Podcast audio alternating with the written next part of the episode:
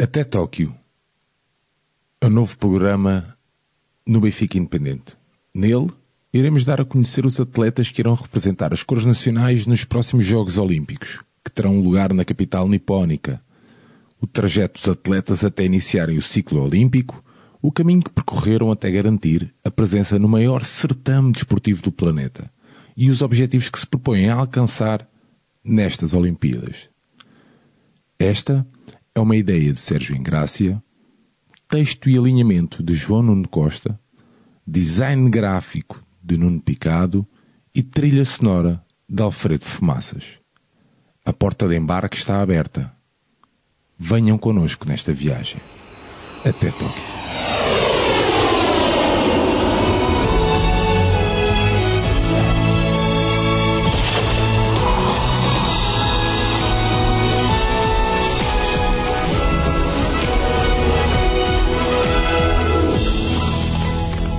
Olá a todos, bem-vindos a este sétimo episódio do nosso segmento Até Tóquio, o nosso programa dedicado aos atletas olímpicos que estarão presentes no maior certame desportivo do planeta.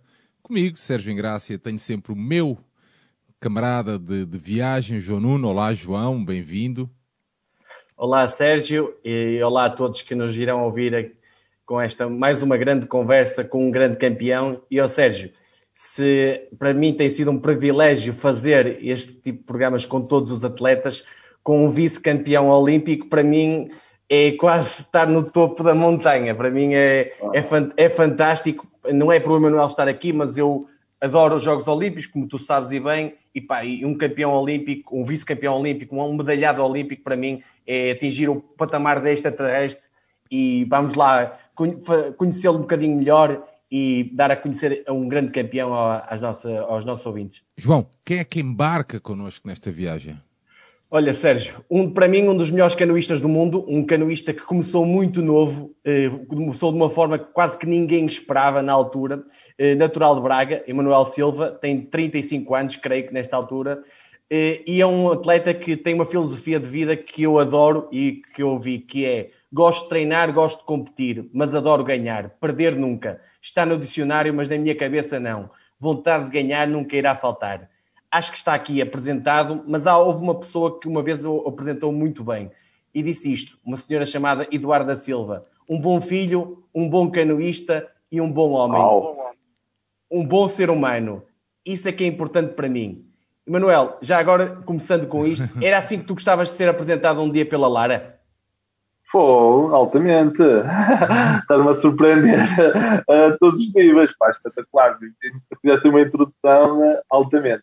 Bem, obviamente tocaste na pessoa mais importante da minha vida, que é a minha filha. E uh, tudo que faço é, é, de forma a que ela sinta orgulho do pai que tem, ou, uh, da pessoa que muito contribuiu para o desporto nacional, que ainda continua a contribuir e uh, que um dia mais tarde alguém que fale uh, do Emanuel ou alguém ou ela que veja algo relacionado com o Emanuel Silva, ela sinta o friozinho na barriga e uh, diga e uh, comente que Emanuel Silva é o pai dela que tem muito orgulho na, na pessoa que é. Essa é uma, a minha maior motivação e inspiração, é ser um orgulho para, para a minha família, mas especialmente para, para a minha filha.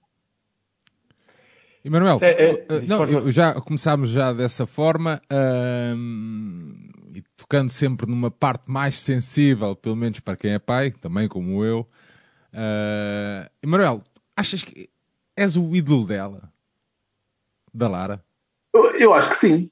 Eu acho que sim. Uh, acredito que sim. Ela admira muito o meu esforço, admira muito o meu sacrifício, uh, tem, tem muito carinho por mim, claro, não como pai, mas também como atleta olímpico.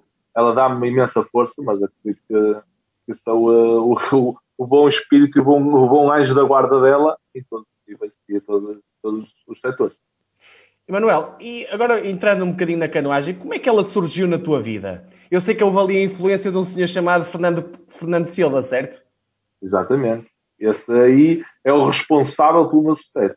É quem eu devo o que sou hoje, devo muito ao meu pai, porque foi ele que me fez acreditar que era possível chegar onde cheguei. E, uh, obviamente, a ligação da família e uh, o pilar fundamental do sucesso de, de um atleta ou de uma pessoa que queira ser bem sucedida tanto a nível social, profissional ou desportivo, tem que ter uma, um forte familiar, um familiar incrível. E uh, neste caso, a minha família toda foi, mas o meu pai foi sem dúvida o pilar fundamental. Era ele que me acompanhava às seis e meia da manhã para ir treinar, ele tinha a pé para me para o Rio para treinar cedo e que me disse sempre de início, ou levamos isto a sério ou, ou não vale a pena estar a levantar tão cedo para levar ao Rio, porque estou a abdicar uh, das minhas horas de, de sono uh, e se é, para nos, se é para fazer isto a sério, eu comprometo e uh, tu tens de comprometer também vamos fazer algo interessante, coisas bonitas e eu só quero o melhor para ti e quero que dês o melhor de ti. Só isso. Não te vitórias, não te medalhas, é só, só o melhor de ti. A tua resposta é, é, é, explica bem a tua vontade também. Não, pai, vai ser a sério. E assim foi.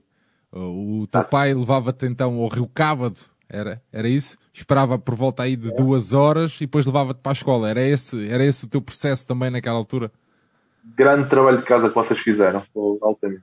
Nem, nem jornalistas, melhores jornalistas a nível nacional têm um trabalho de casa tão bem feito como vocês. Oh, oh, Oh, Emanuel, eu ouvi o, o senhor Fernando Silva a dizer isto, que eu acho que é um bocadinho a mentalidade e como surgiu a tua vontade na canoagem. Ele dizia isto: o pai vem-te trazer para o Rio se for a sério, porque se for a brincar só vens ao fim de semana. Foi a partir desta mentalidade de ir a sério que, te, que a canoagem chamou por ti, começou o bichinho? Sim, sim, sim, claro. Foi, foi a partir desse, desse momento que, uh, felizmente, felizmente escolhi o desporto sério. Uh, infelizmente, em Portugal não existe uma captação de talentos, como existe em outros países da Europa ou em outros países do mundo. E uh, eu tive a sorte de ter escolhido o desporto de de ter escolhido uh, a canoagem. isso aí, aliado à, à minha vontade, ao ter gostado da, da canoagem, da modalidade em si, de todo o, o enquadramento, fez, fez-me chegar onde cheguei, obviamente. porque, lá está, eu às vezes falo nisto da, da sorte de ter escolhido o desporto correto, isto aqui acaba também eh, por, eh, por, eh, por ser que há muitos jovens que tanto querem ser futebolistas que não têm jeito nenhum para o futebol e andam lá a tentar dar uns toques na bola e não é aquilo, mas provavelmente eu podia ser um bom atleta de atletismo, um bom ténis de mesa, outro, um bom canoista.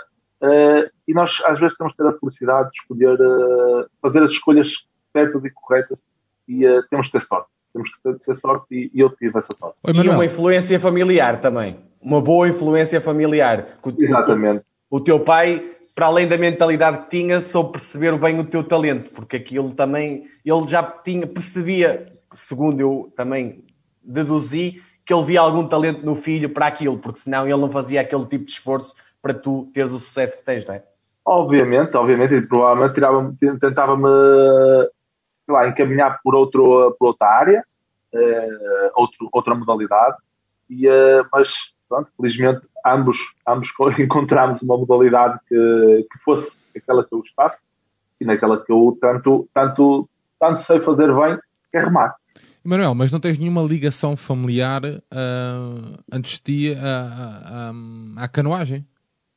Não, uh, nem ligado à canoagem, nem ligado ao desporto. Eh, okay. Uh, não, uh, não há histórico nenhum da família de atletas, nem profissionais, nem semi-profissionais, nem olímpicos. vocês, para terem uma ideia, eu tenho um irmão e o meu irmão era completamente o oposto de mim. Eu saía de casa às seis e meia da manhã para ir treinar, ele chegava às seis e meia da manhã da noite. então, e cruzávamos, eu ia treinar, eu ia fazer algo saudável, ele também ia fazer algo saudável, que era descansar, não é? Mas em horários diferentes. Uh, para tu veres o que é que havia dentro de casa, havia um atleta que seguia tudo direitinho e queria ser campeão olímpico, queria ser o melhor do mundo, mas havia do outro lado, havia o meu irmão que possa ter festas e garraiada e andarem na boa vida. E pronto, e olha, são, são feitiços diferentes e os meus pais sempre conseguiram uh, entender estes dois filhos que têm completamente uh, distintos, com ideias completamente diferentes, mas que nos damos super bem. Manuel, uma das perguntas que nós fazemos sempre uh, uh, aos nossos convidados é, é, o que é que passa pela tua cabeça quando estás a, a pagaiar? Uh, quando estás ali a. Neste momento, eu, eu falo no presente. a minha cabeça está muito, está muito direcionada para os Jogos Olímpicos. Tóquio 2021, já não é Tóquio 2020, é Tóquio 2021. uh, está direcionada para, para os jogos, está direcionada para ganhar uma medalha. Uh, é dessa forma. Mas às vezes o pessoal pode pensar que opá, estás a pensar um bocado um, um bocadinho alto ou exagerado, não, a questão, Emanuel, a questão é que podias usar há, malta que usa, sei lá, usa, olha, vou pensar, estou a pensar na minha filha, na minha família, mesmo em, mesmo em, em, em contexto de treino ou até de competição, estás a ver? Uh, pá, usa ali umas muletas exterior ao que se passa a motivação realmente. diária. A né? motivação, né? Durante, exatamente. Motivação diária podemos enquadrar, uh, claro, voltamos outra vez à, à parte da família. Uh, dentro da prova, quando estou a pagaiar ou tanto a competir como estou, quando estou a treinar, é, tenho que lixar estes gajos. Estes, para não dizer outro nome, uh, tenho que lixar estes gajos à força toda, uh, porque eles não são melhores que eu. E então é esse o espírito que eu tenho e esse o espírito que eu levo. Obviamente que durante não, não tenho não tenho sempre bons momentos, uh, claro. tenho momentos altos e baixos, como, como toda a gente tem, uh, mas lá está, já são muitos anos, consigo uh, gerir bem essa ansiedade, Uh, e uh, tento sempre pensar uh, em ser melhor e, uh, e ganhar, ganhar. Porque, como tu disseste, Jonas, é, eu tenho que gostar de treinar, competir e adorar ganhar e gostar de perder. Oi, Manuel, e o que é que te faz gostar tanto da canoagem? Gostar tanto da canoagem é a envolvência acima de tudo, o contato com a natureza, estar em cima de um caiaque, em cima do rio, poder pagaiar e o barco deslizar, depois podemos associar a condição física por, uh, porque a canoagem o exige. Ter... Oh, Emanuel, se pudesses ter uma casa em cima do Rio Cávado, tu tinhas, certo? Eu, eu tenho quase uma em cima, não é do eu Rio sei, Cávado. Exato. É no Rio Cávado, acaba por ser o Rio Cávado que é no Jerez. Eu, por acaso, sempre sonhei ter uma casa no Jerez e acabei por, por comprar há dois anos. E pronto, e então eu, lá está, é o que a minha esposa diz, tá, estás sempre ligado à água, sempre com água, água, água, água, água. Só pensas em água porque tens uma lota de água ou por causa de caiaque, ou porque vamos de férias e tu procuras um caiaque para dar uma volta de caiaque com a tua filha, uh, ou porque comprei um barco para a família e tudo está ligado à água. Ah, é, é o meu habitat natural. Manuel, por falar em, filha, novamente, na Lara, uh, a Lara tem uma, uma frase que é: quando o diretor nas aulas diz que o meu pai ganhou, fico toda tímida com as bochechas vermelhas. Epá, isto é, é incrível. Esta tirada. Claro, óbvio, é, é incrível e é um, é um sentimento bom, obviamente. E, e agora que ela está maior, e os próprios professores, quando sabem que ela é minha filha, claro, começam a fazer perguntas e a elogiar o meu trabalho. Ela fica assim, claro, uma miúda de 14 anos fica um bocadinho encabulada como é que há de reagir àquela situação. Mas é normal. Emanuel, estamos aqui a falar num contexto familiar o nascimento da tua filha, à, à data tinhas 21 anos, penso, é obviamente o momento da, da tua vida. A história em si é incrível, não, não sei se queres, queres partilhá-la. A história do, do, nascimento. do, nascimento. É para perceber bem a força, a força que tu tens em ti, porque isto aqui não, é algo que eu acho que é sobre-humano mesmo. Exato, é foi uma situação muito delicada. A Lara nasceu grande prematura, com 27 semanas, 500 gramas, estava mais para lá do que para cá.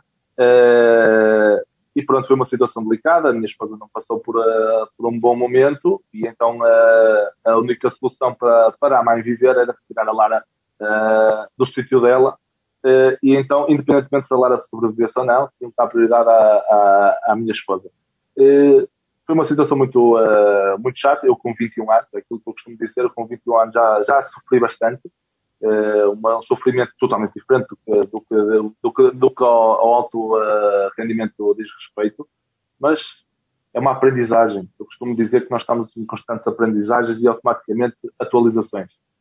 Por isso, uh, o nascimento da minha filha foi uma aprendizagem enorme. Eu encaro a final olímpica, uma final do campeonato do mundo, uma final do campeonato nacional, ou qualquer tipo de final, descontraído, descontraído. Essa foi a finalíssima, essa foi a finalíssima. Exatamente, essa exatamente. Foi, a finalíssima foi eu saber como reagir à, à, informação que o médico me estava a passar naquele momento. E tu acabaste, acabaste por ir à água também uh, ali naquele momento, ou no, no, dia, no dia ali, numas horas a, a seguir, também como escape também? Assim, acabei, eu acabei por ir treinar no, no, dia, no dia que a minha filha nasceu. A minha filha foi, nasceu às quatro da manhã e às nove da manhã estava no treino a falar com o meu treinador a dizer o que tinha acontecido e que temos que continuar a treinar, temos que continuar a avançar. e temos que ser o mais otimistas possível. Porra, até nós, temos, nós temos de ser muito otimistas, independentemente do, do que esteja a passar, e, uh, e, é só dessa forma que conseguimos. Tenho a sorte, tenho a sorte, obviamente, de, de ter um, uma capacidade mental, digamos assim, de saber separar as coisas. Uh, não sou nenhum robô, obviamente, sou tão ser humano como todos os outros e tenho sentimentos, não sou uma pedra que não tem sentimentos, mas na altura certa consigo, consigo separar as, as coisas e, uh, e colocá-las no seu devido lugar. Manuel, mas tu trabalhas essa área, o aspecto mental? Não, não trabalho, não tra trabalho, não, não, não posso dizer que não trabalho, não, não tenho psicólogo, já tive um psicólogo em 2016, mas por opção própria, não porque eu tivesse a crachar a cabeça, que não tem nada a ver isso, uh, mas sim por opção própria, uh, só mais para desabafar, para, para contar o que se passava no meu dia a dia.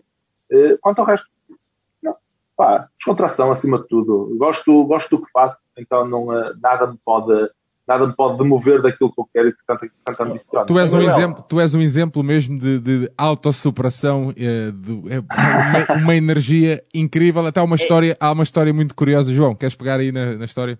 Até arrepiante a forma como tu contas isso. Porque, é verdade. Uh, entre estas, parece fácil tu, tu estás a dizer isso, é uma situação incrível esta da tua filha. Pá, mas, oi, Manuel, eu ouvi uma história tua em Londres que dá para perceber bem o que é a família para ti. O teu pai uh, ligou-te, creio que antes da, da prova, e disse que ainda não estava na pista ou na bancada, chamamos-lhe assim. Sim. E tu, ao responsável da federação, ou responsável da, da, da, pista ou da bancada ali, que fazia. Do, Olímpico. do, do Comitê Olímpico, tu, tu viras para ele e dizes aquela expressão: Eu quero os meus todos cá dentro, porque só assim eu vou render. E, é e depois ele, ele responde e trata-te como tu és carinhosamente tratado por Mané, não é? Tudo tratado e tu, agora é que vai ser. E, pá, e assim foi. Esta história é acho que diz muito o que é que é o Emanuel Silva e a família. Foi verdade. Foi verdade. O meu pai ligou-me a dizer, pá, oh, ainda não temos o, não estou cá dentro, não estou a conseguir arranjar bilhetes. Eu disse ao Luís, pá, eu quero a minha família cá dentro. Eles não vieram para aqui para ver a final ou ver os jogos não é crás gigante lá fora. Eu quero-os na bancada eu quero sentir a energia dele.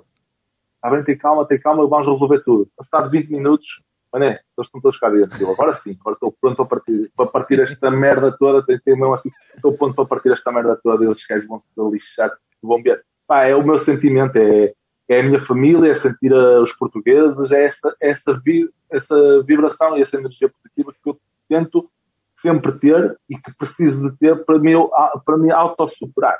É dessa Manuel, forma. sabes que quando eu estava a ver a prova e quando tu fazes assim, a apontar para a frente, aquele momento, acho que diz muito do tipo, nós, o caminho é ali, nós só temos que chegar lá para a medalha, seja ouro, seja prata, seja bronze, é para ali. E vocês, a mentalidade que tinham ali foi brutal perceber isso. E acho que os, os, os atletas portugueses têm que seguir muito isso, que é não, não ser o coitadinho, mas lutar o máximo. E isso tens muito essa mentalidade que eu acho que devia ser incutida nos atletas portugueses. Oh, Emanuel, deixa-me só aqui entrar no, mais na canoagem eh, pura e simples, que nós estamos a falar para um conjunto de pessoas que se calhar vão ver a primeira vez uma prova de canoagem nos Jogos Olímpicos. Eu gostava que tu explicasses como é que é uma vo a, a, vossa prova, porque tu, ainda não falei nisso, mas tu vais participar no K4 500 metros, nos Jogos Olímpicos, como é que é a vossa prova? Como é que se decorre o processo, as eliminatórias, a meia-final, a final A, a final B?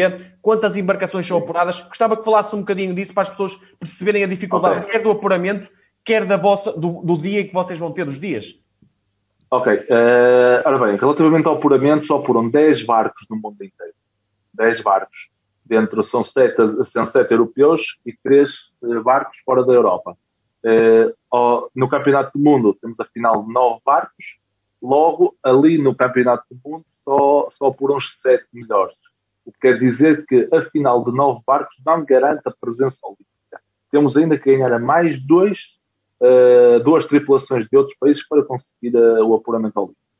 Depois, nos Jogos Olímpicos, vai-se passar tudo, vão ser só 10 barcos, 10, 11 barcos, poderá ser algum país convidado ou não, uh, vai passar por eliminatórias, semifinais e finais, em que das eliminatórias passam uh, quatro barcos à, à, à, semifinal e depois de três, de três semifinais passarão três barcos de cada semifinal à final. Estamos a falar de uma prova de 1 minuto e 20, 1 minuto e 18, 1 minuto e 19.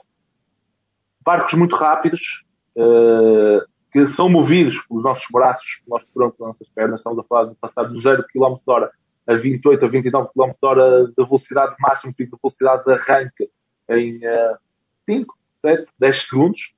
Uh, fazer uma gestão da prova que não podemos remar com o coração, mas temos que ser inteligentes a remar, remar com a cabeça, para chegar o mais rápido possível à meta. Por isso, depois é um K4, quatro elementos, tem que estar tudo muito bem entrosado, muito bem encaixado, quatro pagaias a entrar ao mesmo tempo do lado esquerdo e do lado direito, uh, o jogo de pernas que é feito dos atletas, os quatro têm que estar completamente em sintonia. Isto aqui eu equipar muito a empurrar uma pedra ou empurrar um carro. Nós quando vamos empurrar uma pedra ou um obstáculo muito pesado, fazemos sempre sempre um, dois e todos ao mesmo tempo empurramos.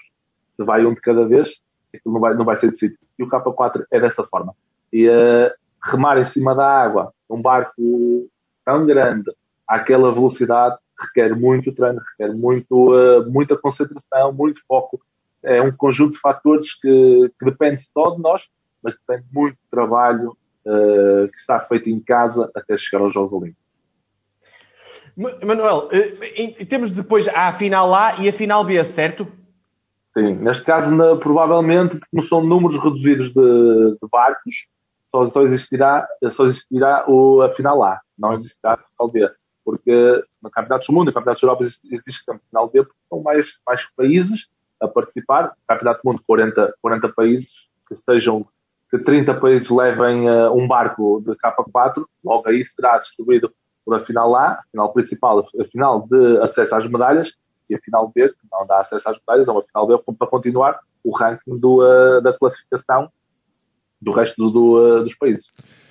Manuel, já falámos aqui que os teus pais encaravam, ou que, ou que, tu assumiste, que os teus pais encaravam também a canoagem como um futuro uh, para ti, mas uh, a minha questão é, como é, como é que funciona aqui o teu dia a dia?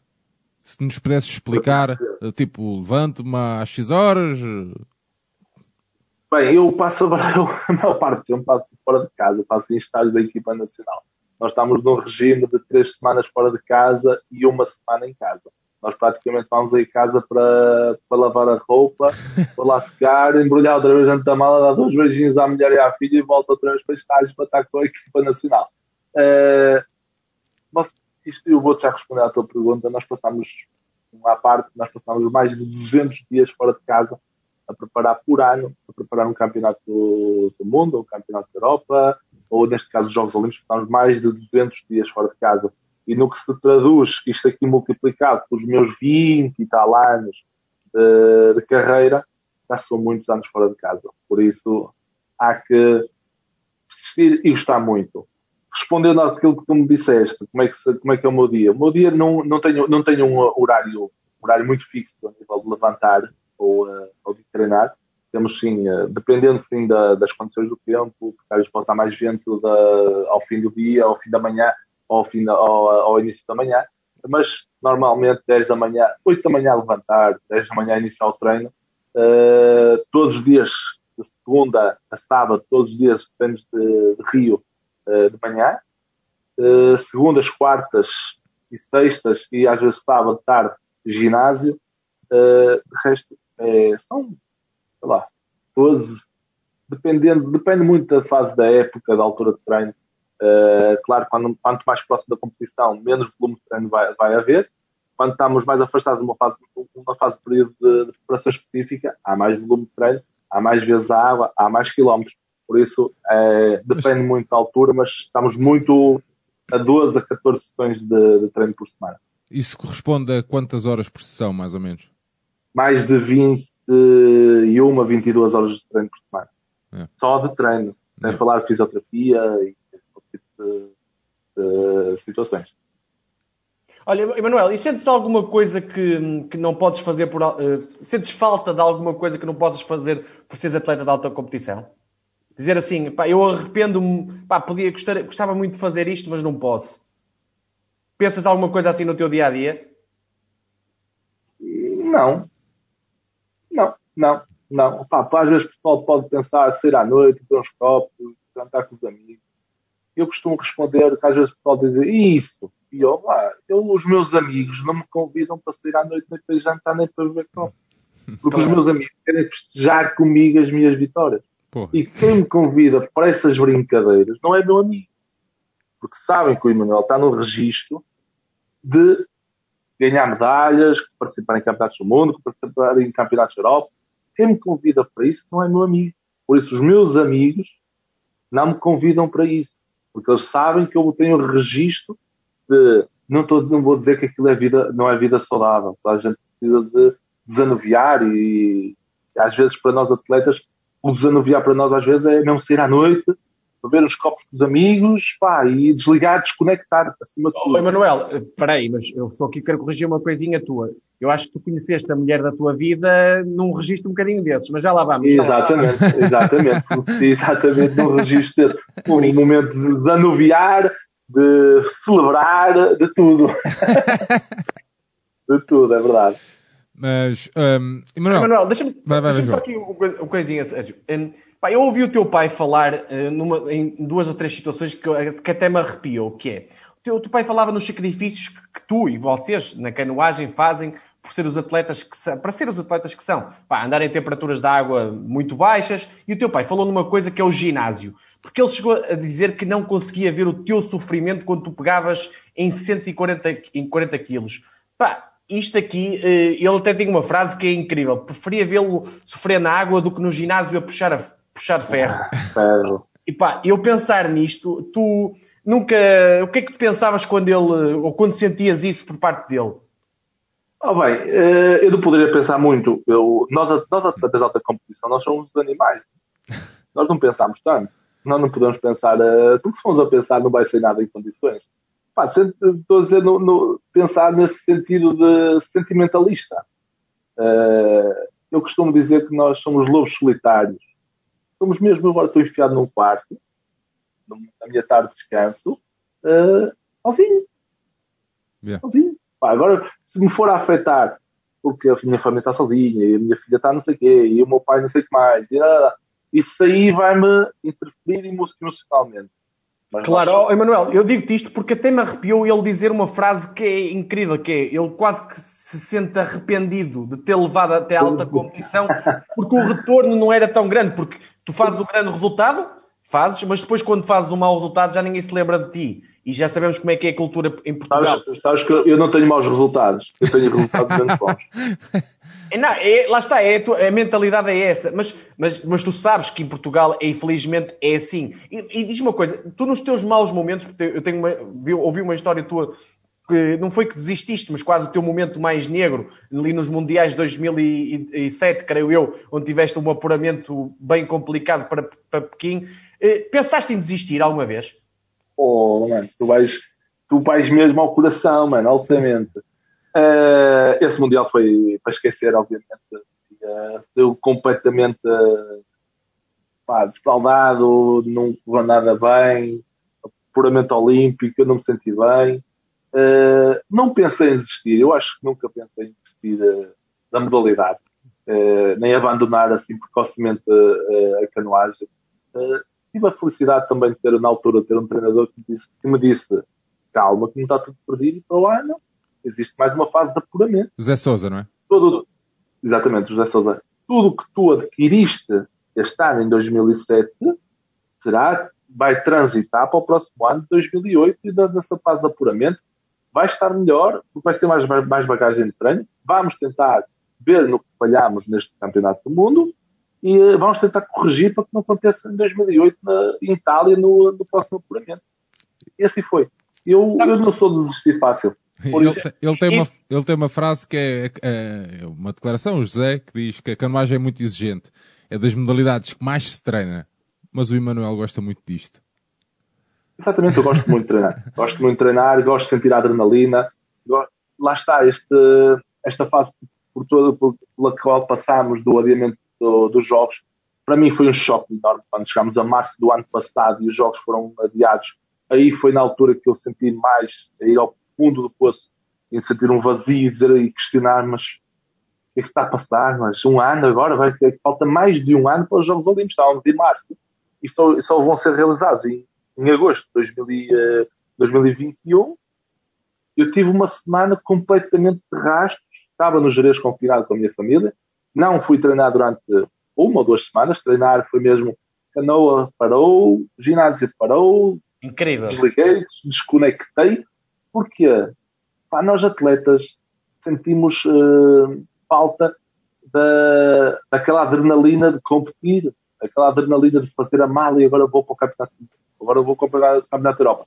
Daqui a um mês tem a Taça do Mundo, daqui a duas semanas tem o campeonato nacional, daqui a quatro meses tem Jogos Olímpicos. Estamos ali. E de as, metas, as metas, não é? Exatamente. Quase como uma prova de mil metros, 250, 500, 750. Exatamente. E esse, isso que eu equiparo às vezes, nós temos as grandes, nós temos batalhas durante a época para chegar à grande guerra. Nós somos gladiadores. Eu basei muito no filme do gladiador, que o gajo amarra, deita a pagaia, deita a espada ao chão, pega na terra, esprega nas mãos, pega na espada e vai arrebentar os gajos. É este o espírito. E nós temos que travar batalhas ao longo do tempo para chegar à grande guerra dos Jogos Olímpicos e arrebentar com ele. É isto. E, e, quando, e quando ficas sem isto, o calendário atualmente está um bocado incerto. Ok, os Jogos Olímpicos podem ser realizados, ainda não há uma confirmação uh, absoluta que vai ser realizado, uh, mas o calendário nacional nível taças do mundo ainda não está muito definido ou muito assertivo se realmente vai, vai, vai se realizar ou não. E essa batalha pode voltar é o mal, Manuel, é o mal de todas as modalidades. Infelizmente, nós temos aqui passado com várias e todas dizem o mesmo, que é, é jogar um bocado no escuro, não é? A preparação, falta, falta aquele, o bichinho competitivo para chegar lá no topo, não é? Mas... Falta, falta, falta muito isso, falta o acordar cedo, falta o uh, saber que faltam 20 minutos para entrar na água, que vais fazer a eliminatória, que não pode correr mal. Uh, falta, e vamos, vamos apanhar o avião, vamos para a taça do mundo, vamos ver como é que corre, a preparação foi fixe Vamos ver como é que vai ser as coisas. Aí, que, que merda de eliminatória que fizemos, mano. Vamos ver outra vez o vídeo, vamos ter que melhorar aqui, vamos ter que melhorar ali. E de um momento para o outro não há nada e de repente cais dos Jogos Olímpicos, obviamente nós vamos chegar lá preparados e sem dúvida nenhuma que não, não, nada nos vai afetar. Mas às vezes falta esse bichinho. Nós só ganhamos experiência e traquejo a competir. Ó Emanuel, para as pessoas só perceberem, ou seja, antes de tu fazeres a questão, o Emanuel vai competir, vai competir, ou seja, vai estar no K4 com mais três atletas, chamados João Ribeiro, Messias Batista e David Varela. Pronto, e agora Sérgio, é, fica para ti. Não, ainda, ainda não ia, ainda não ia já aí, mas queria só, eh, ficou, fiquei aqui por fazer uma, uma, uma pergunta que nós também fazemos a todos os nossos convidados, e isto tem um, um seguimento, já vais perceber porquê. Tu consideras-te um atleta profissional, Emanuel? Sim, considero. Tenho que me considerar um atleta profissional porque eu só vivo para isto. Independentemente se há muitos apoios ou se não há muitos apoios. Uh, a, conversa, a conversa era tenho, mesmo para aí. Exatamente. Uh, tenho que me considerar. Opa, os apoios são o que são. infelizmente, o nosso país. Eu digo isto, está a melhorar. Agora está a melhorar, está a melhorar. Não, não, não dá grande importância às modalidades. Não estou a dizer o nosso país, mas muito por culpa da comunicação social, eh, dos mídias, eh, a cultura portuguesa, a falta de cultura desportiva, eh, mas, mas nós, acima de tudo, temos um compromisso, aquilo que tínhamos a falar um bocado, nós temos um compromisso social para com os portugueses. Nós, mais atletas olímpicos, que recebemos a Bolsa do Comitê Olímpico. Nós recebemos a Bolsa do Comitê Olímpico, que é paga, que é dinheiro dos impostos portugueses. É uma responsabilidade?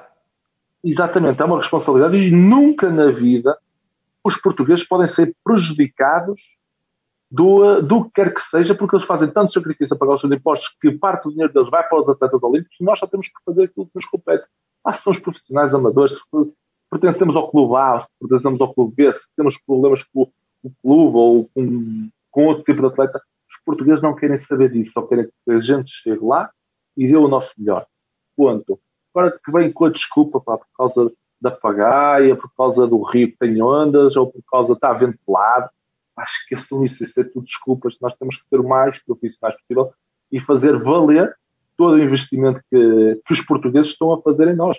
Porque, para além da Bolsa Olímpica, existe o apoio à preparação, que é dinheiro, também vem do, uh, do Comitê Olímpico para a nossa preparação, para os países para Ferreira dos Eus, para a Universidade do Monte Maravilha, para as competições, isso é tudo dinheiros públicos, é dinheiro que vai para o setor do desporto. E nós não nos podemos dar ao luxo de dizer, ah, porque estou afetado psicologicamente. Claro que há atletas e, há, e outros atletas, mas esses atletas têm que estar instruídos e formatados dessa forma. Emanuel, acho que este certo que tu respondeste agora devia estar eh, em várias federações, em vários departamentos em Portugal. Eu acho que essa mentalidade, e não é por seres tu e estares aqui, é mesmo, a mentalidade é essa que se quer e acho que é assim, sem desculpas. Obviamente que existe um contexto competitivo, mas sem desculpas, às vezes, desculpem a expressão, mas é um bocadinho estúpido que, que dão em determinados momentos. E a questão aqui é: se deste tudo, conseguiste um bom lugar ou não, mas deste tudo. E o teu compromisso é esse: é no final dar tudo. Mas pronto, ser responsável e ser responsáveis por aquilo que nós fazemos. E, e não, não fugindo muito ao, ao tempo para o Sérgio, uh, eu, contra a minha modalidade, falo, falo porque, porque vejo atletas dentro da modalidade a dizer que vão atletas que são medalhados em campeonatos do mundo, campeonatos da Europa, e que dizem que nos Jogos Olímpicos a primeira coisa é passar à final, depois é tentar lutar pela medalha. Eu não penso dessa forma, mano. Eu, como sou finalista em campeonato do mundo, eu, eu, eu, eu terei sempre que ser, ou se algo, alguma coisa acontecer, uh, de errado, terei sempre que ser finalista nos Jogos Olímpicos e vou tentar lá lutar por uma medalha. Quando vejo ou atletas da canoagem ou atletas de outras modalidades a dizer ah, o objetivo, uh, ir, ir já é bom. Epá, ir é bom, mas num atleta que está habituado a ganhar medalhas, está a ser habituado a ser finalista, está, tem um histórico de resultados bons, tem que assumir que vai lá para fazer um grande resultado. Não é ah, pá, passo a passo, não há em, dizer, em dizer que se quer uma medalha, não é? Exatamente, eu não tenho, nem eu, nem, nem a minha equipa, tanto o João, como o David Varela, como o Dias, como o próprio treinador e a Federação Portuguesa de Enfermagem, nós não temos problema nenhum em assumir isso, porque eu levanto-me de manhã a pensar no que vou comer para ganhar uma medalha olímpica. Pá, se eu vou comer as papinhas da aveia, uma bananinha, mel e, uh, e um bocadinho de ah, estava a faltar o nome. Topping, topping de chocolate. Canela, canela. Pá, eu a pensar no meu bem-estar, para ter bom rendimento na água, para chegar lá à frente do meu melhor. Não é para chegares à final olímpica. Pá, não, não é isso que eu quero. É. Se, se, fosse a pensar baixo, pá, comer um pão com, com uma fatia de queijo e fiambre e estava a andar, mas está tudo, olha, chega para treinar. O João, oh, Emanuel, o, João, o João Paulo Azevedo esteve aqui connosco do tiro disse que pá, não vou sair de Portugal para ir participar aos Jogos Olímpicos. Se é para ir, se é para ir, eu vou para lutar. Eu já ganhei eles todos. Eu já ganhei, eu já ganhei uma vez eles todos. Portanto, se vou, é para lutar pela uma medalha. Pá, eu acho que isto é, é, é. Mas é essa mentalidade e é essa mentalidade, oh, vai, depois um atleta que nunca atingiu finais, ou que um nível inferior e, e o contexto competitivo também conta, não é? Exatamente. Isso aí, obviamente, se for lá um, gajo, um atleta que, que diga que, que, o nível dele não seja para chegar à medalha, para chegar à final, e vai lá dizer, eu vou ganhar esta merda toda, e assim, meu, ah, ah, eu vou arrebentar estes gajos todos na rua. Está tudo, mano. Tens de ser, realista. Agora tu ouvires um Emanuela, que já foi vice-campeão olímpico, foi, foi uh, eh, 16 milésimos do bronze no Campeonato do Mundo. Uh, e de um momento para o outro tem um discurso de que, ah, vou para os Jogos Olímpicos para participar, e vocês dizem assim, pô, o que é que esse gajo está a pensar, né? Assim nunca será um grande resultado. Vocês próprios vão pensar dessa forma, Sim, porque é conhecem o histórico todo de resultados que existe lá atrás. Vão dizer assim, olha, Manuel, opa, olha, tá, estás aí todo cagado, cheio de medo, faz mas é o teu trabalho, mano. Agora vou para lá para participar, já é bom ir aos Jogos Olímpicos. Não, não é dessa forma que temos que pensar. Mas lá está, nós temos que ser instruídos dessa forma e, uh, e nós atletas temos que ser. Eu costumo dizer que nós, nós vamos para as equipas nacionais num estado selvagem. Uh, fazemos tudo e mais alguma coisa. E de momento, de momento para outro temos que começar a absorver e ser instruídos da maneira que queremos ser. E eu estou com o Varela no quarto e tento uh, gerir de forma a ser um animal de combate quando, se entra, quando ele senta o cu naquele capa 4. Nós temos essa responsabilidade porque eu quero ganhar. Então eu, para ganhar, tenho que, tenho que tornar aquele gajo um animal de força, um animal de potência, mas sempre com aquela cabeça assim, lá, nós vamos arrebentar com estes gajos. E o gajo, vamos, vamos, vamos, vamos, claro que vamos. Manuel, é e, forma, não. falando, ainda bem que tocaste aí no Varela, qual é o maior defeito e a maior virtude aqui do David Varela? Maior defeito? Pá, maior defeito é um gabarola do caralho. É um gabarola do caralho. mas pronto, mas é bom rapaz, independentemente disso. O, o ser assim gabarola é para a malta serreira. Não é muito bom. Opa, e a virtude é um, opa, é um bom atleta, é um, é um bom amigo acima de tudo. Sinto, sinto, sinto como um bom amigo uh, e acho que isso é o principal. E uh, numa equipa que temos assim uma boa sintonia entre todos, Não estou a dizer que, que os outros não sejam bons amigos, mas calma, caso. Calma, Emanuel, já lá vamos, já lá vamos. e do, neste caso, o Varela. Diz isso. Não, ia-te ia a perguntar, e se, e se tivesses que, que, que, dizer um defeito e uma, uma, um maior defeito ou maior virtude do João Ribeiro, por exemplo? Maior defeito do João Ribeiro? Pá, o que é que eu vou dizer do João? Uh, às vezes ambicioso demais, pode ser prejudicial. Ambicioso demais e querer muito mais do que aquilo que, que às vezes é o ideal. Uh, a maior virtude, pá, um posto de força, um gajo que tem muita qualidade, tem muito talento e que aplica bem aquilo que tem de bom, que é uh, o profissionalismo, o ser empenhado e, uh, e dar tudo que tem quando mais precisamos. E do, e do Messias? Pá, o defeito do Messias. O Messias é um puto de 21 anos, mano. Uh, Também já tiveste 21 anos. anos. Pois, ao tempo, mano. já quase nem me lembro, foi quando fui pai.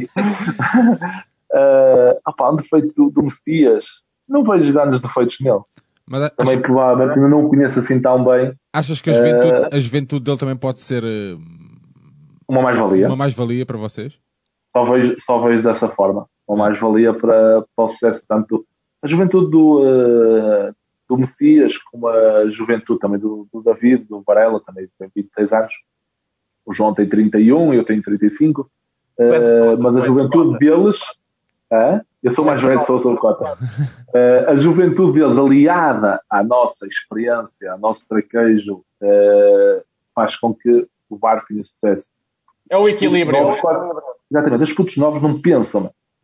Os putos novos vão. Simplesmente vão. E se tem o João Ribeiro ou o Emanuel Silva e o João Ribeiro à frente deles, então é que eles vão. Não é tem problema nenhum. exatamente. Há, há quem pense por eles. Como controlar a prova, como a gerir a emoção, pensar da seguinte forma: já, já conseguiram medalhas de campeonatos do mundo, campeonatos da Europa, eu, eu, só, eu só me vou limitar a fazer o que eles fazem, que eles na hora da verdade não vão falhar.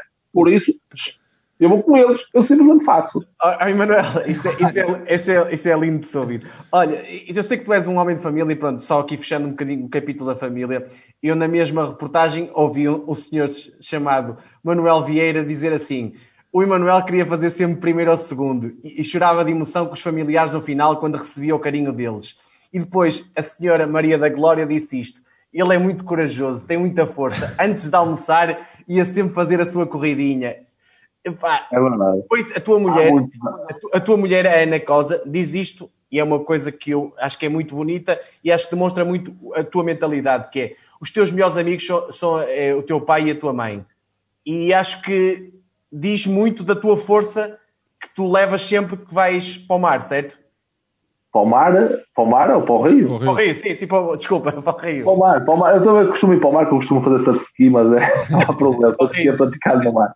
Bem, é, é, uh, eu sempre disse isso e, uh, e toda a gente sabe sempre, os meus, os meus melhores amigos são o pai e a minha mãe, que são, uh, são, meus, são os meus confidentes há muitos anos e, e continuam a ser e irão continuar a ser. Partilho tudo, tudo, tudo, tudo, mas tudo mesmo com eles. Tudo o que possam imaginar, eu partilho com os meus pais. Se quer comprar um carro, se quer comprar uma carro. Exatamente. E ligo-lhes a qualquer hora do, dia ou da noite, eles estão sempre lá para me dar um melhor conselho. São aquelas pessoas que estão sempre lá prontas para me ajudar. E quando a minha filha nasceu, foram pessoas, são pessoas que sempre me disseram: tu faz a tua parte, que nós fazemos a nossa. Não te preocupes com falar, está tudo assegurado, levar ao colégio, cala, não tens nada com que te preocupar. Simplesmente só tens de fazer a tua tarefa, que é treinar e na altura competir. Ponto final. Não tens nada com que te preocupar, não, não tens com que te preocupar com mais nada que nós estamos aqui para te ajudar no que for necessário.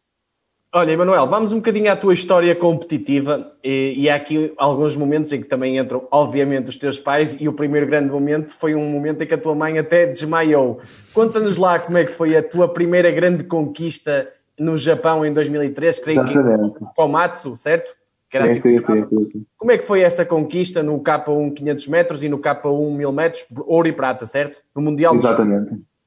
Sim, sim. Bem, uh, foi, foi uma surpresa enorme. Apesar de já, já vir com uma medalha de campeonato da Europa no ano 2002, mas ser o melhor do mundo é ser o melhor do mundo. Naquele momento não havia mais ninguém em cima do planeta melhor que eu. Pá, aquilo foi. Eu próprio já nem sabia o que é que, de que forma que havia de reagir. Tinha, tinha 17, 18 anos. Eh, os meus pais, muito menos. Quando, quando a minha mãe, a minha mãe própria, melhor do mundo, melhor do mundo, melhor do mundo, melhor do mundo. E deu-lhe o pipareque e acabou por, por desmaiar. É, é, um sentimento legítimo, é um sentimento legítimo do, eh, do orgulho que sente pelo filho, obviamente, e, e, e sabe que eu estou feliz e nada melhor que os pais verem que os filhos estão felizes e, uh, e esse sentimento é brutal. Sabes que o teu pai diz que, para, que é, é a, corrida, a corrida, a tua prova, que teve mais, com que se emocionou mais na vida até, até hoje, porque quase que foi a primeira grande conquista e ele diz mesmo isso.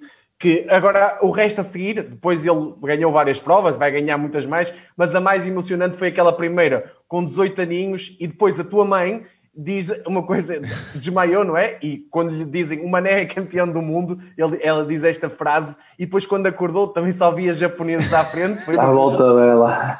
Ela pensou que tinha ido para o céu do Japão, mano. Pensou que tinha morrido. E ela diz que há, um, que há um momento que é indescritível para ela, quando houve o filho, o hino e a bandeira de Portugal. E diz-nos naquele momento como é que tu, o que é que tu sentiste? Pá, é um sentimento muito, muito bom, muito bom, porque é aquilo que eu acabei de dizer, és o melhor do mundo, vês a bandeira do teu país e tens o prazer de ouvir o teu o hino nacional. Porque nós nestas modalidades, uh, digamos assim, sim, acho que sim, nas modalidades, tirando futebol, tirando jogos provavelmente do futsal, apresentações nacionais, nós só conseguimos ouvir o hino nacional quando ganhamos. Nós não entramos na água e ouvimos o hino nacional antes de começar a competição. Tenho prazer a, seleção de futebol ou, ou as seleções de, sei lá, de modalidades coletivas, sim. Coletivas, exatamente. Nós só temos a, a felicidade de ouvir o nosso hino nacional de uma forma tão emotiva só quando ganhamos. Então é aquele sentimento de conseguir, conseguir pôr o hino a tocar num campeonato do mundo, num campeonato da Europa e, e conseguir colocar esta gente toda a falar no nome de Portugal e ouvir o hino nacional. Isso é, é uma sensação espetacular. Estava à espera disso no, em Londres, mas foi quase.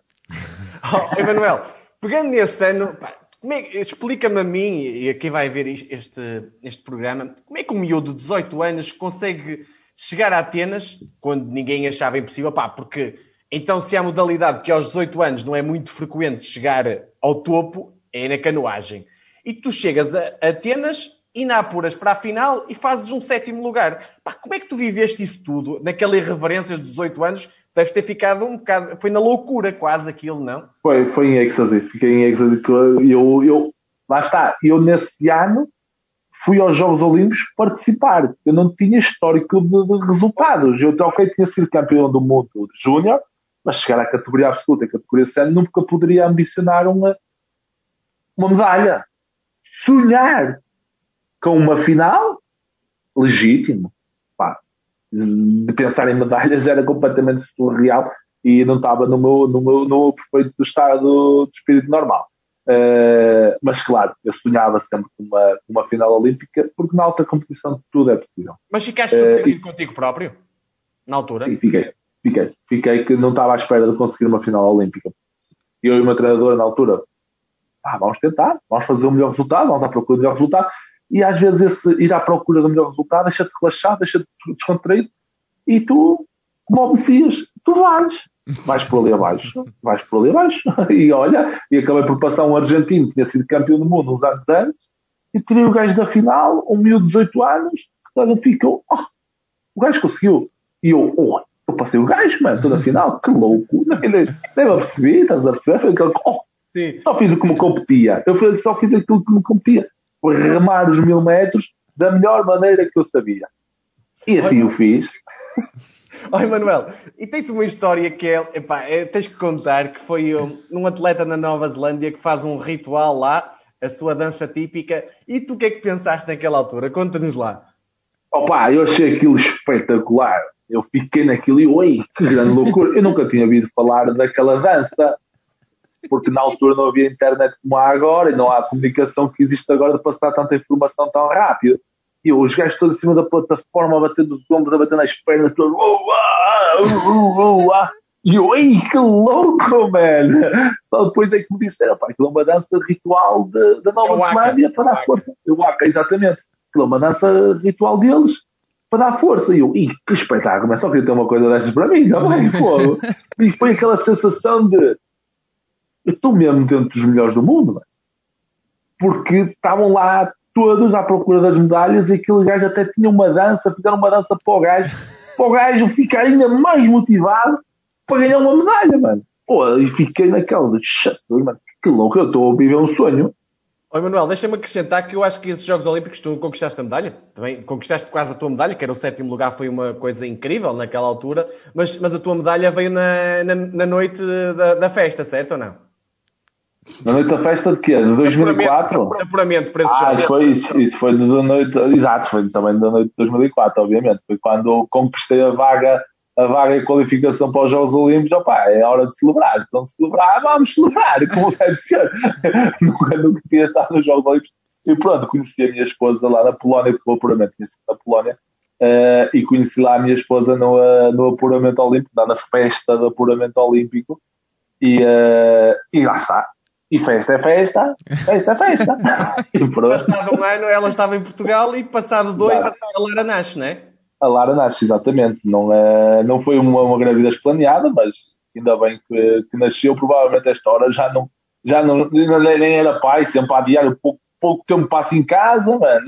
O pessoal diz assim, e outro filho, olha lá, eu em casa estou, como é que eu o teu tempo posso fazer? Caralho. Olha, Emanuel, e agora passando para, para a tua grande conquista, não é? A, a, a, medalha olímpica em Londres. Explica-nos lá como é que foi aquela prova. Porque assim, eu já te disse que, para mim, na minha opinião, naquele momento em que tu apontas para a frente, depois de te venceres, eu lembro-me perfeitamente disto, é. apontas para a frente e vais. E a vossa prova, vocês, para quem não, não, naquela altura não seguia tanto, vocês não ganham por 53 centésimos, que é uma loucura. Se as é. pessoas perceberem, é quase isto em termos de barcos. Exatamente. Pronto. Como é que foi a, a, vossa prova? Porque vocês, e tu no final dizes, dizes que. Ou, no final não, falas para o, para o Pimenta, que foi o teu colega no K2, nós não temos nada a perder, só temos a ganhar. É remar com inteligência. Foi, foi o que vocês fizeram? Sim, foi. Uh, eu simplesmente uh, adotei, como o mais experiente que o Pimenta, na altura, uh, adotei um discurso muito positivo com ele. Foi, independentemente do resultado que a gente consiga, normal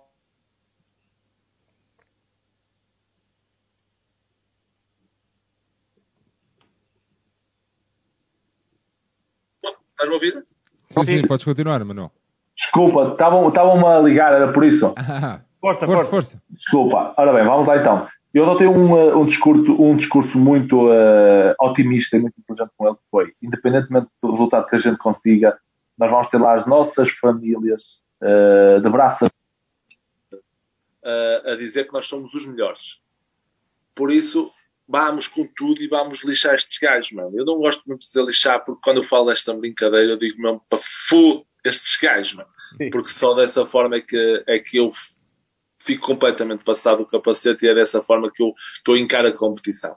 Por isso, foi dessa forma que eu disse, ó oh, Pimenta, pá, estes gajos é que têm a responsabilidade, campeões do mundo, campeões da Europa nos anos, já ganharam os Jogos Olímpicos. Nós vamos aqui na pista 8, vamos sozinhos, vamos tentar surpreender estes gajos Pai, vamos, vamos arredondar com eles. Ele, siga. Ele também é meio tolo. Siga. então, bora. Não há problema. Oh, Emanuel, eu lembro-me da prova que os suecos, creio que iam sempre na frente, até aos... Sim. Até muito perto do final, mas depois até nem acabam nas medalhas, acabam, creio que em não, não, não, não. quarto, quinto, e vocês, com, a, com os dupla húngara, que é muito conhecida, que era uma das sim. melhores, era o Bombgi e o Kakokeni, assim uma coisa. Kokeni, sim. É, vocês ficam mesmo perto. Sinceramente, tu antes da prova achavas que estar tão perto do ouro olímpico?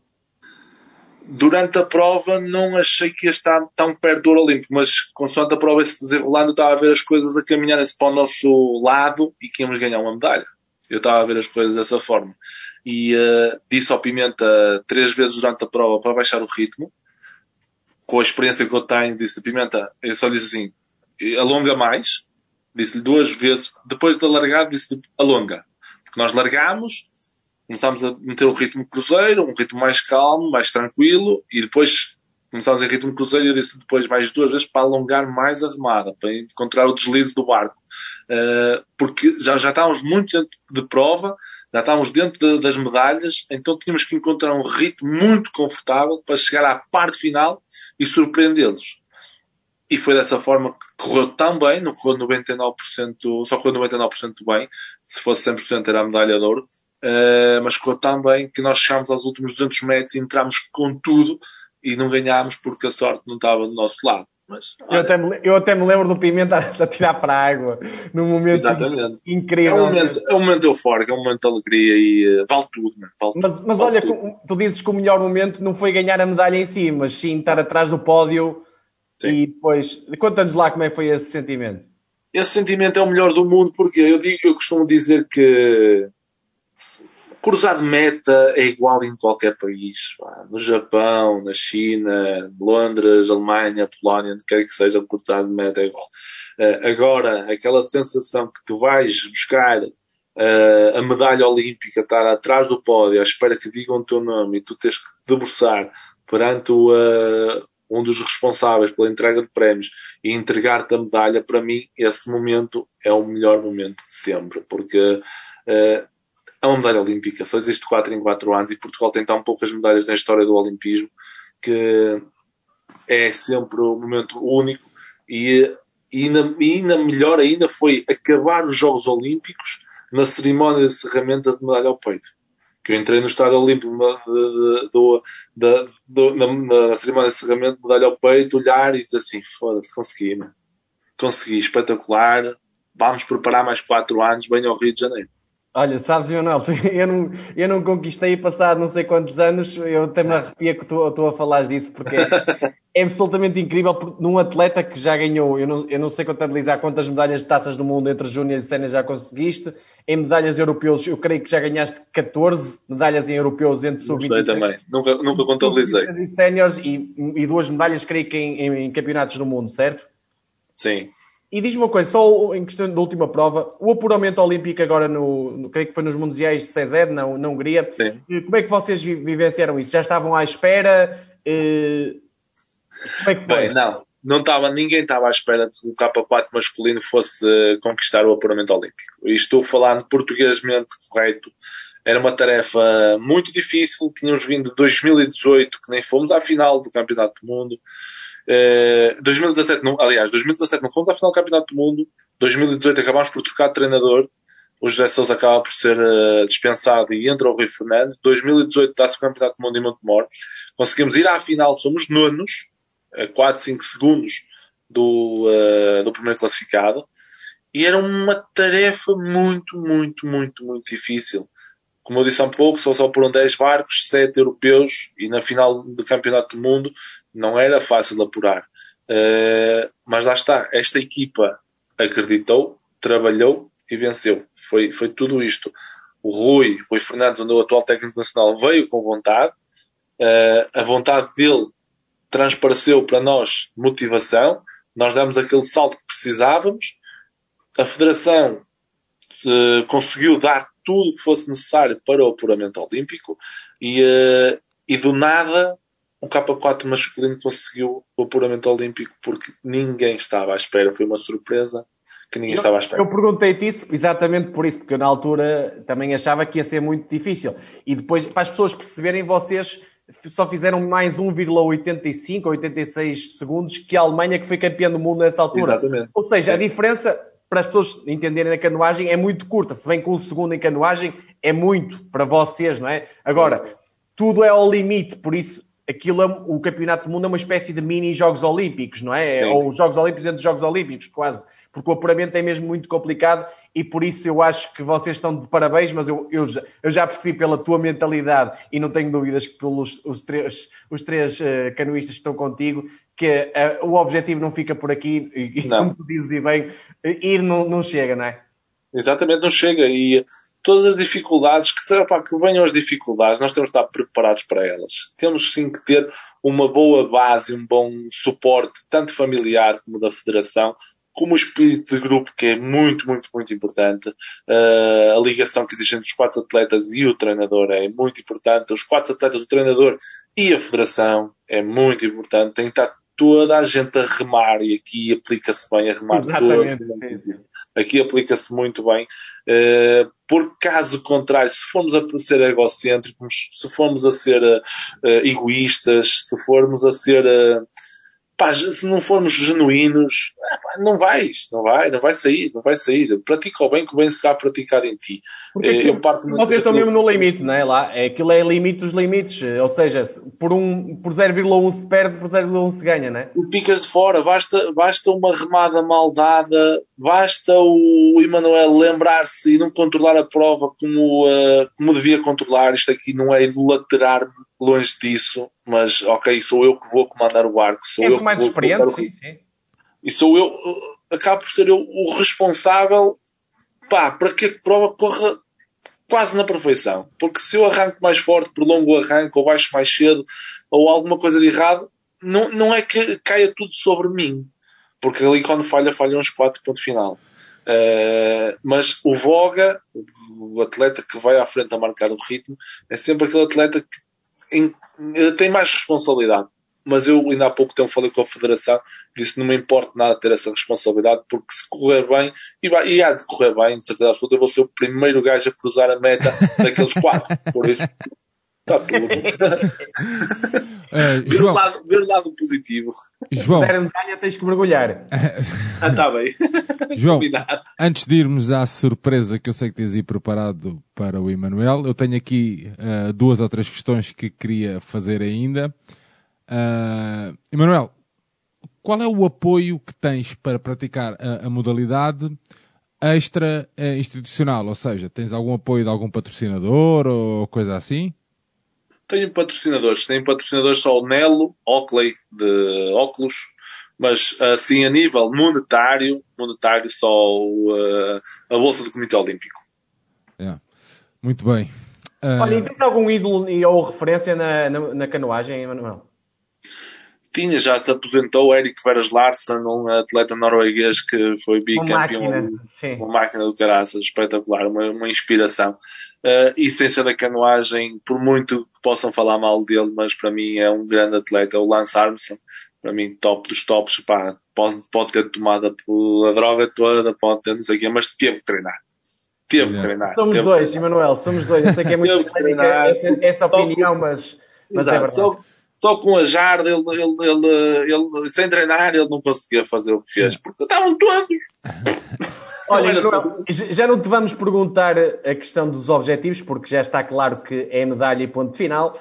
E diz-me só a importância do, do, José Souza na tua carreira. Não queríamos estar a acabar esta conversa sem falar de, de, de alguém que é muito importante para ti, não é? Bem, José Souza. O José Souza teve, foi uma peça também fundamental, porque nós quando entramos, quando nos juntámos em 96, 97, a canoagem era completamente desconhecida. Era, amadora, não é?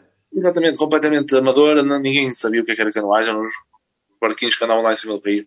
E uh, ele, neste caso, uh, encontrou-me, ou eu encontrei ele, ou neste caso juntámos e fizemos coisas muito bonitas até 2000 e, uh, 2018 e acaba por ser um marco, neste caso também muito importante na, na, no meu currículo, porque consegui muitos resultados com ele e, e se, também sou o atleta com a performance que tenho atualmente, também se, deve, também se deve a ele como grande treinador que é e que foi comigo.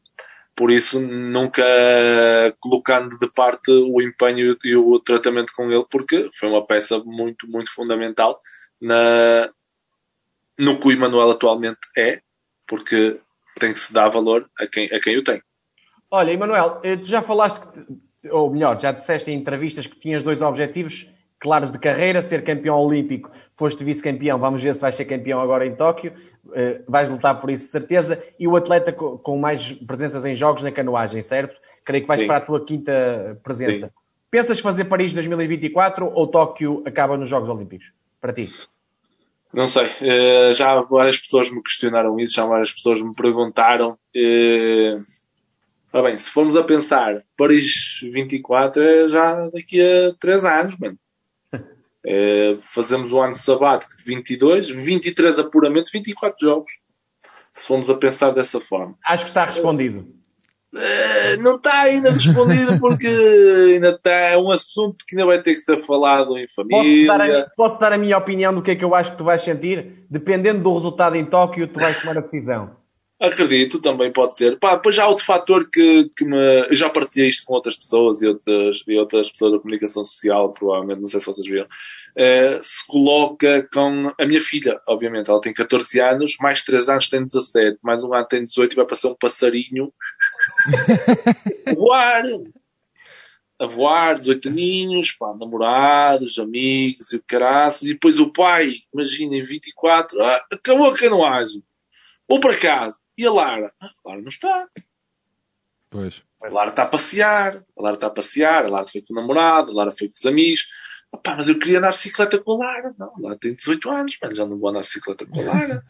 Pois Pá, é. Tinha-me ir fazer buracos na areia com a Lara, mano. Na praia. Pá, já não pode ser, pá. Então a Lara está ali com o namorado ao lado, já não quer fazer castelos de areia comigo, mano. Quer fazer castelos de areia com o namorado. Estás a entender? É verdade, pá, isto é mesmo é esta verdade. cena, mano, que se eu prolongo mais isto, claro. por muita vontade que possa vir a ter, vai ficar tu sempre aquela nostalgia. muito, muito disso, não é? Tens que abdicar muito dessas coisas para ser. Exatamente, eu abdiquei já de imensas festas de Natal, festas de anos, uh, festas da Páscoa, aquela vez o Crisma, e não estás, não, não posso ir, não posso ir, não posso ir, não posso. Claro que isto é tudo traduzido para um futuro melhor para ela, para, para melhor para todos, ok? Mas às vezes fica esse sentimento cá atrás que mais 3 anos ela tem 17, 18 anos, bem. E depois, yeah. passarinho. Tem que pesar muitas coisas. Yeah. Olha, Emanuel, oh, Emanuel de... só, última questão, Emanuel. Uh, em termos de. As próximas uh, provas que tens até Tóquio, já sabes o teu calendário ou ainda não? Está tudo indeciso? Temos, um, temos uma taça de Portugal agora de 24 e 25 do, do próximo mês de abril. Depois vamos ter uma, uma taça do mundo em maio, na, na Hungria, em Sega, onde foi o apuramento olímpico. Não sabemos ainda se vamos ao Campeonato da Europa ou não, dada a proximidade que existe do Campeonato da Europa dos Jogos Olímpicos por da preparação mas à partida será um campeonato nacional, uma taça do mundo e aterramos em Tóquio. Muito bem. Uh, antes de finalizarmos então a nossa conversa, que já se calhar vai longa demais para o nosso Emanuel, João. Não, tranquilo. João, vamos puxar aí. Isso, com a surpresa final. Uh, Emanuel, vamos, temos aqui um quiz para ti. Uh, de okay. cinco, cinco, perguntinhas e vamos ver, temos feito a toda a gente quantas é que tu acertas ou não. A primeira, a primeira pergunta, Emanuel. Quantos canoístas portugueses neste momento estão apurados para os Jogos Olímpicos em 2021? 4, 5, 6, 7. Uh, sabes dizer quem são? Sim, o K4, a Teresa Portela, o Norberto Mourão e o Antoine, uh, não sei o apelido dele, de, o da. Uh, as Águas Bravas, Slalom. Lenô, sim, sim, nas Águas Bravas. Tá. No K1 Slalom. Exatamente. E, e diz-me uma coisa, eh, quantas medalhas, eh, segunda pergunta, quantas medalhas conquistou a canoagem portuguesa até hoje em Jogos Olímpicos? Ah, ah, ah. Pá, uma ou duas. A do Pimenta quanta? lá. Senão são duas, é a minha do Pimenta, que eu tenho uma, ele tem outra. duas. Sim, bem visto, bem visto. Sim, sim, está bem visto. Olha, uma pergunta mais difícil esta, acredito eu, mas acredito que possas saber. Em, em que Jogos Olímpicos é que foi a estreia na canoagem, sabes? Da velocidade. Uh, seu, a estreia de quê? Portuguesa ou da estreia da não, canoagem? Não, não, não, a estreia da canoagem mesmo. Ah, Estocolmo, para aí, mano. 1936 em Berlim. Aí, a velocidade. E o slalom, e o slalom, o slalom, que é do Antoine Lano, só começou em 72. Ah, 36, mano. Calma. Canoas de, de índio. Olha, é a quarta questão, Emanuel. Quem é o atleta mais ou, ou a atleta, tu é que vais dizer, mais medalhada de sempre na canoagem em Jogos Olímpicos? Uh, Brigitte, Brigitte, Brigitte Schmidt, acho eu, não, não me recordo, mas atleta alemã. Sim, sim. Brigitte Fischer, com 12 medalhas olímpicas, 8 de ouro, 4 de prata, entre 1980 e 2004, e foi somente 27 vezes campeã do mundo. Fácil. O que é isso, mano? 27 medalhas Jogos Olímpicos, mano. Nem o Phelps, pá. O Phelps é um medinho na beira dela. Olha, Emanuel, a última questão. Eh, esta também pode ser difícil. Qual, é o, qual foi o pódio no Rio 2016, em, nos, nos Jogos Olímpicos, em K4 em 1000 metros masculinos? Ah, fácil. Alemanha, uh, Eslováquia e uh, República Checa. Que máquina! Máquina, está fortíssimo. Oi, Manuel, deixa-me só fazer uma, uma perguntinha final mesmo. K1, K2 ou K4? Qual é que preferes? Uma que eu consiga ganhar medalha. Simples, fácil. Não há preferência por nenhuma. Uma que diga assim, pá, este parque acho que é aquele que tu podes ganhar uma medalha. Bora, cara. Seja eu sozinho ou seja com mais três gajos, eu quero é ganhar uma medalha. Esse é o meu, o meu principal objetivo. É trabalhar em prol da equipa para a equipa e uh, para os portugueses em prol de Portugal. Mas sempre, sempre, sempre, sempre. Não vou, nunca, nunca vou mudar a, a, minha mentalidade, nunca, nunca, nunca fui desse género. Não sou egocêntrico, não sou egoísta. Sim, uma equipa, sempre uma equipa. Toma e embrulha, João. Pois é, estamos então a chegar ao final da nossa conversa. Uh, Emanuel, queres aproveitar para te despedir quem, de quem nos vai ver e quem nos vai ouvir também?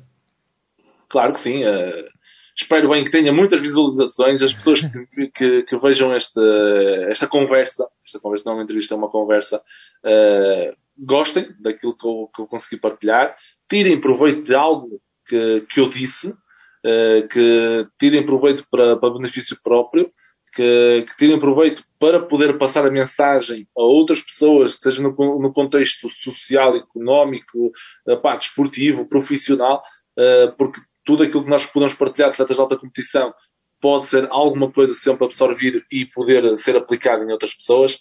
E, uh, e muito uh, honestamente que sigam os Jogos Olímpicos, apesar do fuso horário, vai ser complicado assistirem em direto, ah, mas se conseguirem, consegue, exatamente, mas se conseguirem, por favor, vá, vibrem, que vibrem com os portugueses, com as nossas participações.